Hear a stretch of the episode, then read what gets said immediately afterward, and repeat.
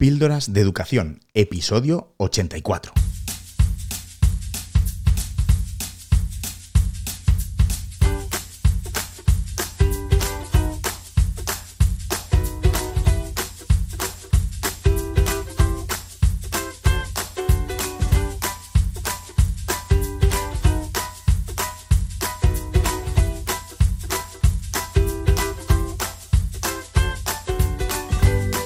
Estás escuchando Píldoras de Educación, un podcast sobre innovación y cambio educativo. Yo soy David Santos. Juntos podemos mejorar la educación un poco cada día. ¿Me acompañas?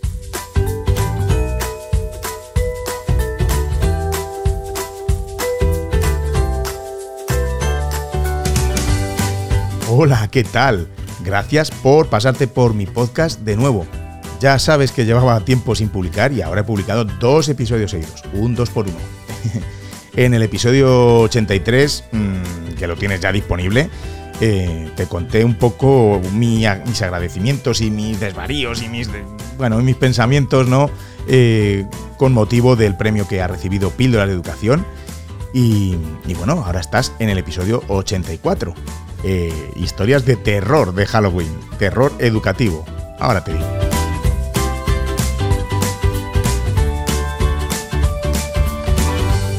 Este episodio es un especial de terror, ya que estamos, eh, bueno, pues en estas fechas. Vamos, al menos eh, en la fecha de publicación del episodio. Hoy toca un podcast, un episodio oscuro. Necesito soltar varias cosas que me tienen preocupado, muy preocupado. Te voy a contar algunas historias de terror, en concreto tres. Historias para la noche de Halloween. Educativa, pero de terror, de horror, sin duda. Cualquier parecido con la realidad es pura casualidad. ¿O no?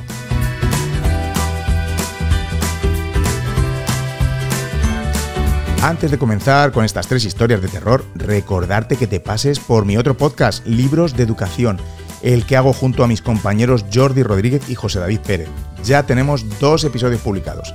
En el episodio número uno analizamos el libro La evaluación formativa. Y en el episodio número 2 hemos hecho lo mismo con el libro Inclusión, Acciones en Primera Persona. Sin duda, dos libros imprescindibles para tu biblioteca educativa y bueno, para cualquier centro que quiera emprender un cambio. Recuerda, libros de educación.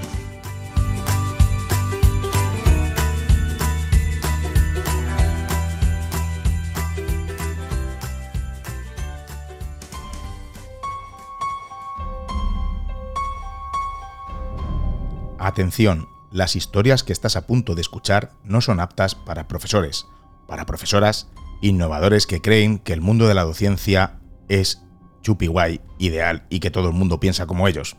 Administración, otros docentes, expertos y gurús educativos.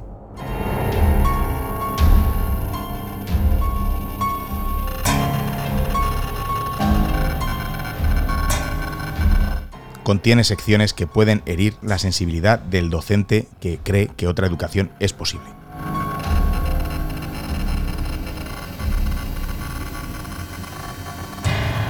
Historias de terror educativo. La leyenda del inspector que no conoce la realidad de los centros.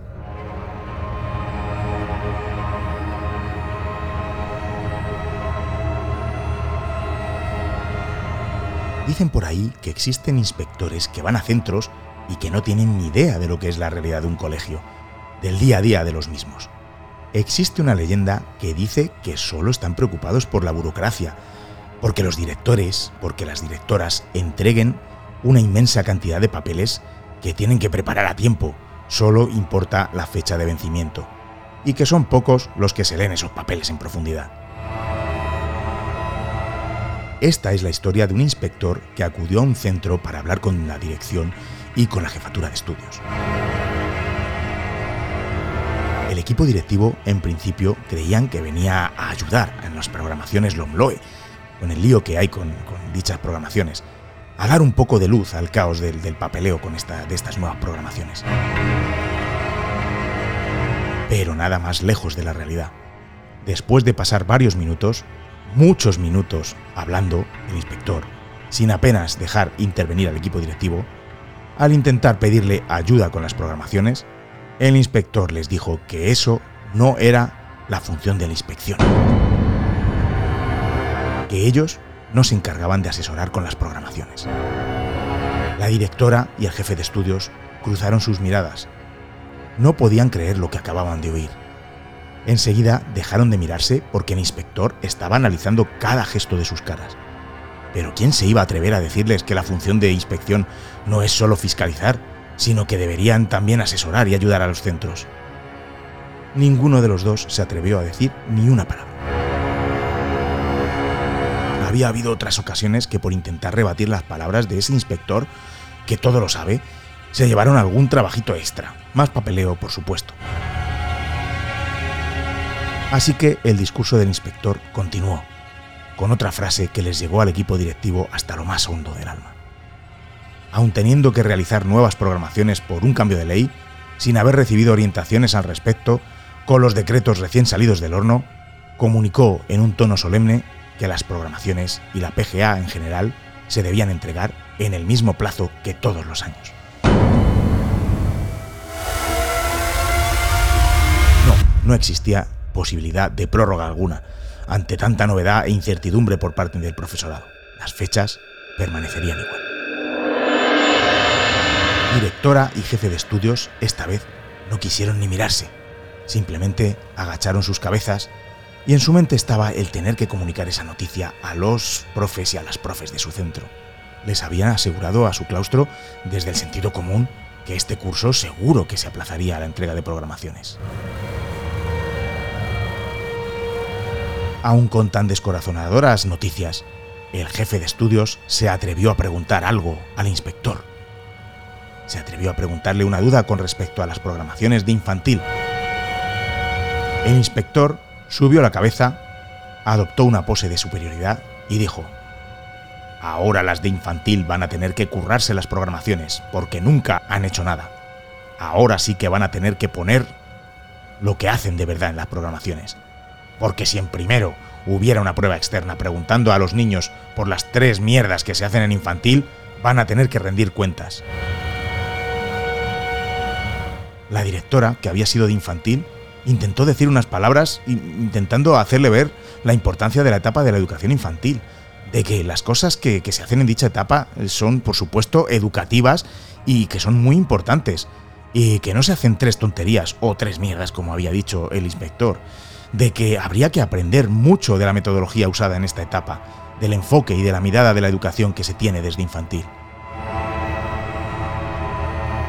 Pero le pasó igual a la directora como cuando tienes un mal sueño una pesadilla, que quieres gritar y no puedes, no te sale la voz. La directora fue incapaz de soltar una palabra por su boca, como si el inspector hubiera hecho algún hechizo que impedía contradecir sus argumentos.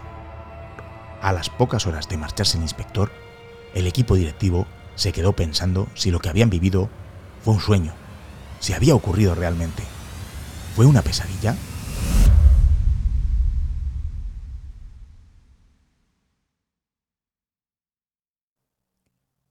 la ilusión de la digitalización de los centros.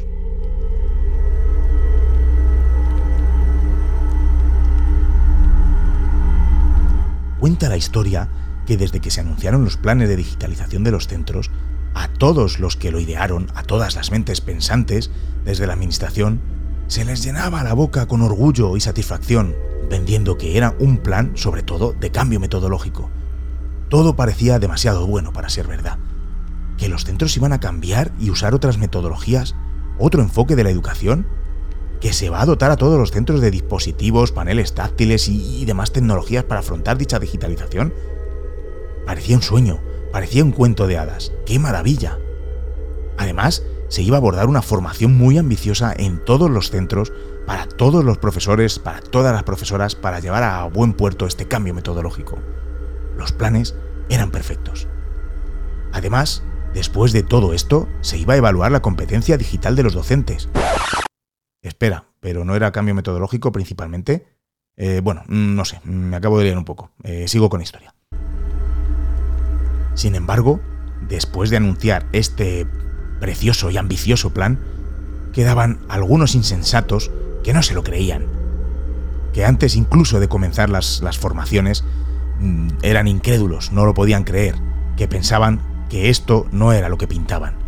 Era un grupo de rebeldes, de irreductibles galos, que pensaban que la forma de implementar este plan no era la adecuada, que no iba a tener sostenibilidad y que no atendía a la realidad de los centros educativos.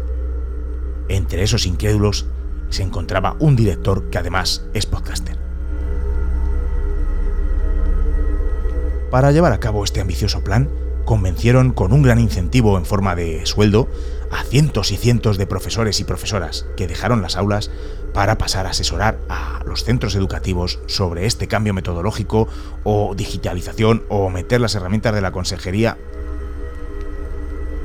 Realizaron una intensa formación antes de comenzar el curso sobre todo tipo de metodologías innovadoras, enfoques activos de aprendizaje, Flip Classroom. Espera, Voy a hacer un inciso antes de continuar con esta historia de terror porque, a ver, para hablar con propiedad de esta formación que hicieron estos asesores, tengo aquí que me han pasado el planning eh, de la Comunidad de Madrid, en este caso, a ver, mm, voy a ver si han hecho enfoques activos, a ver, eh, vale, aquí tengo plan de formación de ATDs, formación de 180 TDs, a ver, eh, martes, presentación, vale. Eh, reunión con los, con los coordinadores de los ATDs, ¿vale? A ver. Ay, mira qué bueno. Escuela 21 online con Alfredo Hernando. Buah, esa una pasada. A ver, a ver, ¿qué más? Educa Madrid, Educa Madrid. Al día siguiente, Educa Madrid. Aulas del futuro. Eh, selfie. Educa Madrid. Eh, liderazgo, bueno, muy bien. EDB On Plus. Mm, mm, ¿Qué más? ¿Qué más? Ferias y congresos, gestión de cursos, Aula Planeta, Evalum, eh, Aula Planeta, Smile and Learn. Mm, en fin, no veo muchas metodologías. Eh, bueno, eh, espera, uy, me voy a repetir la última parte de la historia. Continuamos. realizaron una intensa formación antes de comenzar el curso, sobre todo de herramientas tecnológicas, las herramientas que la consejería consideró que eran las que tenían que usar, y de algunas empresas privadas con las que llegaron a acuerdos. Otras pues se quedaron fuera por razones que hasta el momento se desconocen. Comenzó el curso 2022-2023 y el caos en las formaciones se apoderó de todos los centros. Falta de ponentes, todos los centros formándose a la vez y bueno, algunos centros les rompieron la dinámica que tenían desde hace años de elegir sus propias formaciones, a la medida del claustro, teniendo en cuenta su contexto. Pero esta vez no, porque existía un bloque común en el que tenían que formarse todos, que eran las herramientas de la Consejería de Educación. Los centros eran obligados a realizar una formación con un bloque común de las herramientas que pretenden monopolizar todo el entramado digital educativo. Durante las formaciones, al intentar trabajar con dichas herramientas, la mayoría de las veces no funcionaban, se quedaban pilladas e incluso había que posponer la explicación de alguna de ellas hasta otro día porque los servidores eh, pues estaban un poco atascados.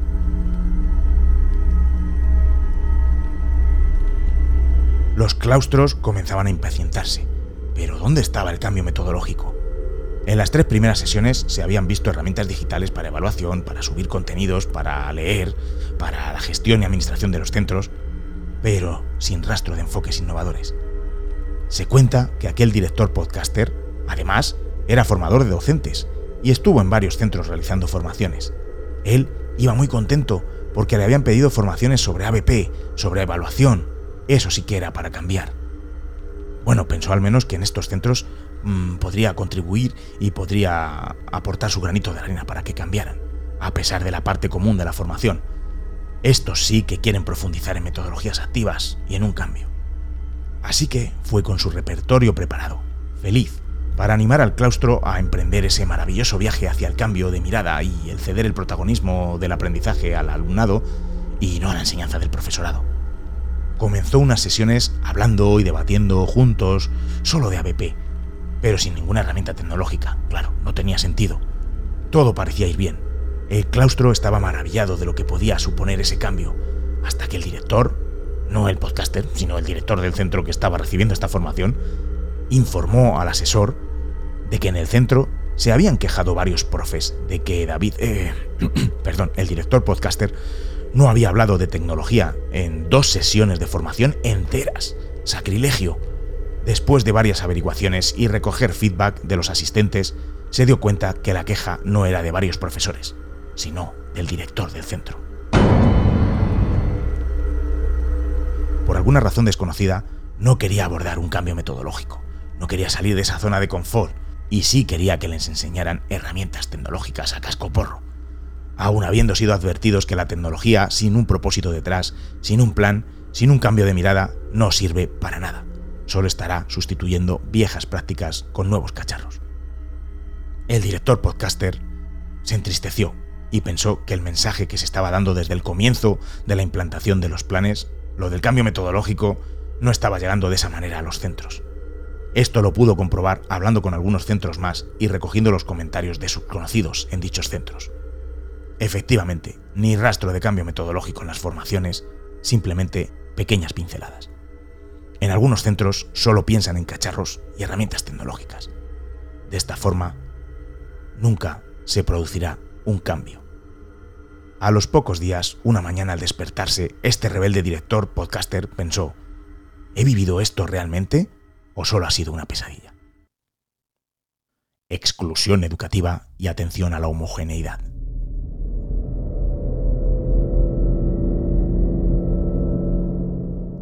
En un centro muy, muy lejano, totalmente ficticio, por supuesto, existía una profesora de primaria que estaba muy cómoda en su aula, con sus clases cortadas por el mismo patrón para todos, clases iguales para todo su alumnado, con sus recetas que tienen que valer a todos, con sus métodos de evaluación tradicionales y a los que, bueno, pues a los que no les valían, pues mm, son ellos los que tenían el problema. En su clase estaban dos hermanos. Uno de ellos era un niño que sacaba buenas notas y que más o menos eh, le iba bien con casi cualquier docente que se le pusiera en medio. Pero el otro tenía más dificultades. Siempre ha presentado alguna dificultad más porque, aunque él quiere, le es imposible prestar atención. Sin darse cuenta, deja de escuchar a la profesora o deja de hacer lo que está haciendo porque su cabeza se llena de cosas, de sueños, de pensamientos y no lo puede evitar. Cuando lee, por ejemplo, una información, al momento se le cruzan mil cosas más en la cabeza y esa información se difumina. Y él se entristece, porque no puede aprender como los demás. Él mismo dice que no tiene memoria y que es incapaz de recordar las cosas. Un niño aparentemente feliz, pero que cuando empieza el cole tiene dolores de cabeza fuertes muy a menudo. Su papá y su mamá, que por cierto los dos eran maestros, estaban muy preocupados y le llevaron al neurólogo para que le hicieran varias pruebas. Finalmente, tras varias pruebas y algunos test eh, que tuvieron que contestar tanto en la familia como en el colegio, el neurólogo dictaminó que el caso era compatible con alto riesgo de TDAH, del subtipo inatento, y les recomendó que se derivara el informe a la orientadora de centro. Además, los dolores de cabeza se dedujeron que eran tensionales, de estrés. El niño, Ricardo, aunque parecía un niño feliz y sin problemas, en su cabeza acumulaba la preocupación de que no llegaba a los contenidos ni al ritmo que le ponían en el aula, porque en su clase la receta era explicación oral de la profesora, copia en el cuaderno de la teoría y luego actividades, cientos de actividades. Ricardo nunca acababa esas tareas en la clase, ni siquiera podía copiar en su cuaderno la teoría, nunca le daba tiempo. Y ya no hablemos de la explicación de la profesora. Él sabía que ella estaba explicando cosas importantes porque así se lo decían, y aunque intentaba escucharla, porque le habían repetido cada día que tenía que estar atento en clase, le era imposible. Tras la primera frase de la profesora, al ver que no entendía nada, su mente se iba justo donde él quería estar. Cuando llegue a casa tengo que colocar mis tarjetas Pokémon que tengo fuera del álbum. Ah, la que me salió ayer en el sobre que me compró papá me encantó, así que creo que, podría hacer un dibujo con ella. Después de esto, creo que me quedará tiempo para jugar un rato con mis Super Things. Cuando él estaba tan entusiasmado haciendo sus planes para la tarde, de repente oye una voz que le dice, Pero vamos, Ricardo, que estás en las nubes, ¿es que no haces caso? Hace rato que he dicho que saquéis el cuaderno y copiéis lo que acabo de decir. Por supuesto, Ricardo no tenía ni idea de qué había que copiar e intentaba mirar los cuadernos de los compañeros de grupo. Luego, las actividades era imposible descifrarlas. Todo le sonaba chino, así que contestaba algo, lo que fuera, porque lo importante era acabar algunas actividades para poder salir al recreo. Toda esta situación le agobiaba, porque se veía incapaz de atender. Él lo intentaba, pero es que no le gustaba nada ni le interesaba lo que contaban en el aula. Además, su hermano sí que lo hacía todo bien, y eso Ricardo no lo entendía muy bien. ¿Por qué soy diferente? se preguntaba. Previo a este diagnóstico, la mamá y el papá tuvieron una tutoría con la profesora de Ricardo. Le contaron que le estaban llevando al neurólogo por los dolores de cabeza y que le estaban haciendo unos test por posible TDAH, pero la profesora sentenció, eso no es TDAH, lo que le pasa es que es muy inmaduro. El papá y la mamá se miraron. El papá pensó, ¿será que esta profesora además ha estudiado y es una profesional capacitada para dar estos diagnósticos? También la profesora les dijo, no sé qué hacer con él porque tengo a un niño de primero en una clase de tercero. Es que tenía que haber repetido el curso pasado, porque ahora va a seguir acumulando el retraso. Tanto el papá como la mamá sabían que la repetición salvadora a la que se refería la profe no era más que la culminación de un fracaso, un fracaso del centro, del sistema escolar, porque no habían usado todas las medidas para intentar adaptar el aprendizaje a las necesidades personales de Ricardo. Sabían que esto no había ocurrido. Por supuesto, si esto hubiera pasado, la repetición se contemplaría de una manera muy excepcional. Pero parecía que era el arma más fácil para los que no podían seguir una clase tipo.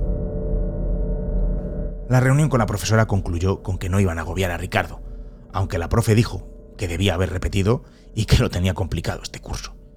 Así que, para atender a la diversidad del alumnado y la personalidad del aprendizaje, la profesora decidió que todos los días Ricardo, en casa, para ir recuperando ese retraso que llevaba con respecto a los demás y practicar la escritura, porque claro, todos sabemos de la importancia de que una clase sea homogénea y vayan todos al mismo ritmo, no vaya a tener que trabajar más la profe del aula, decidió que todos los días debía hacer una copia y todos los días debía hacer una hoja entera de multiplicaciones, porque de esa manera, percutiendo y haciendo esas multiplicaciones y esas líneas, Ricardo por fin se podría aprender las tablas de multiplicar, porque no puede ser que aún no se las sepa. Aún con esta medida, Ricardo era incapaz de aprenderse las tablas de multiplicar. El papá y la mamá no daban crédito a esas tareas. Tras haberle explicado que lo que probablemente podía tener era un trastorno de déficit de atención, que lo que había que hacer era adaptarle actividades, fragmentar actividades más largas, que pueda presentarlas en varios formatos, no solo por escrito, y bueno, y un largo etcétera, la profesora seguía machacándole con este tipo de actividades repetitivas, que seguían sin significar nada para Ricardo y contribuían más a su estrés y malestar. La mamá y el papá pensaron que estaban volviendo a la época en la que ellos estudiaban, una copia cada día, y el machacar con multiplicaciones y más multiplicaciones, pero aún así hicieron caso a la profesora e hicieron lo que les propuso. Pero el plan de no agobiar a Ricardo resultó derivar en un agobio mayor del que tenía el niño antes de esa tutoría. A la copia y a la hoja con decenas de multiplicaciones tenían también que añadir lo que hacía el resto de la clase, y como en clase era incapaz de acabar las tareas, Ricardo tenía que terminarlas también en casa, lo que le suponía una montaña demasiado alta para escalar. Cuando estuvo listo el informe del neurólogo, por supuesto se lo dieron a la tutora y a la orientadora del centro. La mamá y el papá de Ricardo pensaron, que bien, al menos con esto se podrán, se pondrán las pilas en el cole y actuarán en consecuencia para que se eliminen barreras en el aprendizaje de Ricardo. Pero a los tres días recibieron un mensaje de la profesora diciendo que el último examen reflejaba poco estudio por su parte y que ella exigía que lo poco que tenían que estudiar sus alumnos lo tenían que tener muy bien aprendido. La familia no daba crédito Entendían que por supuesto Ricardo hiciera un examen, pero ese comentario, ¿se ha leído la profe ese informe? ¿Está tomando alguna medida en el aula? Inmediatamente después de ese mensaje, la mamá volvió a pedir una tutoría con la profesora. Quería contarle que Ricardo cada vez estaba más agobiado. Quería preguntarle si se iba a hacer algo en el centro y sobre todo quería conocer cómo se atiende a la diversidad, cómo se atiende a su hijo en la clase, aunque sospecha que es un aula en la que es todo talla única, lo mismo para todos. Esperando la confirmación de la cita, un fin de semana, a horas intempestivas, le llegó otro mensaje a la familia por parte de la tutora. En él se acusaba a los padres de Ricardo de no llevar un seguimiento estricto de las tareas de Ricardo, basado en una aplicación en la que se hacen tareas repetitivas, diciendo que ha podido comprobar que no se ha metido en una aplicación durante el fin de semana, remarcando que con el ritmo de trabajo que lleva Ricardo en el centro es necesario, necesario escrito en mayúsculas, que trabaje en casa. La última frase del mensaje sentenciaba, sin vuestro seguimiento y trabajo en casa es imposible que Ricardo siga el ritmo de la clase. No se podían creer lo que acababan de leer. En primer lugar, metiéndose en lo que hace o deja de hacer una familia durante el fin de semana. En segundo lugar, estaba claro que la inclusión y la atención a la diversidad brillaban por su ausencia en ese aula. El ritmo de la clase. Ese es el anti-inclusión. También pensó en el uso que se hacía de la tecnología para mandar deberes de una forma indiscriminada o hacerlos en clase porque no paraban de usar esa aplicación. Qué comodidad para la profesora. Haciendo cientos de clics para enviar tareas repetitivas que no desarrollaban ninguna competencia, se atrevería a decir que casi ni la competencia digital, y que no hace más que reproducir viejos enfoques de la educación y que desde luego no llega a todo el alumnado del aula. La historia queda aquí inacabada con la preocupación y la incertidumbre de la familia que le ha caído la mala suerte de tener con sus hijos a una profesora de estas características y sobre todo con esa actitud. El papá y la mamá cada mañana se despiertan pensando si lo que han vivido ha sido un sueño. ¿Será tan solo una pesadilla?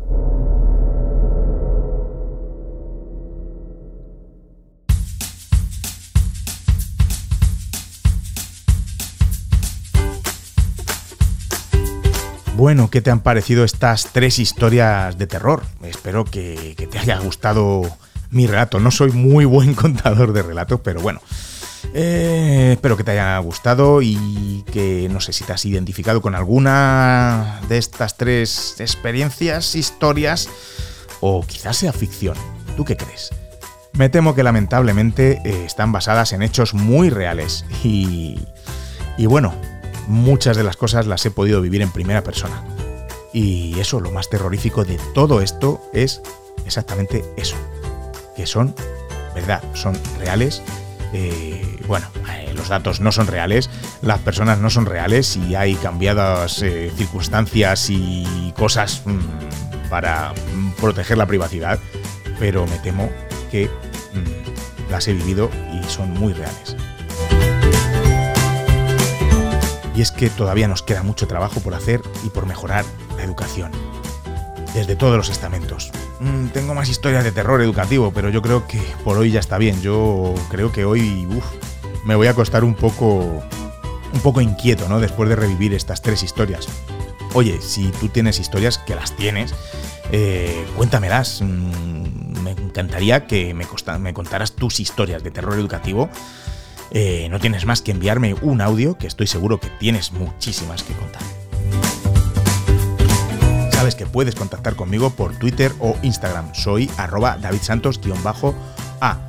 O muy fácil también por Telegram. Buscas el grupo Píldoras de Educación en t.me barra Píldoras de Educación y me buscas y me envías tus historias terroríficas o, o me comentas, hablamos de lo que quieras, ¿eh? Muchas, muchas gracias por escuchar un episodio más de Píldoras de Educación, un episodio un poquito más distinto, un poquito distinto. Nos escuchamos muy pronto y espero realmente que sea así, que parece que voy despejando un poquito más mi agenda y bueno, pues me encanta estar contigo. Lo dicho, te envío mis ánimos y un abrazo muy fuerte y espero que no sueñes y tengas pesadillas con estas historias de terror.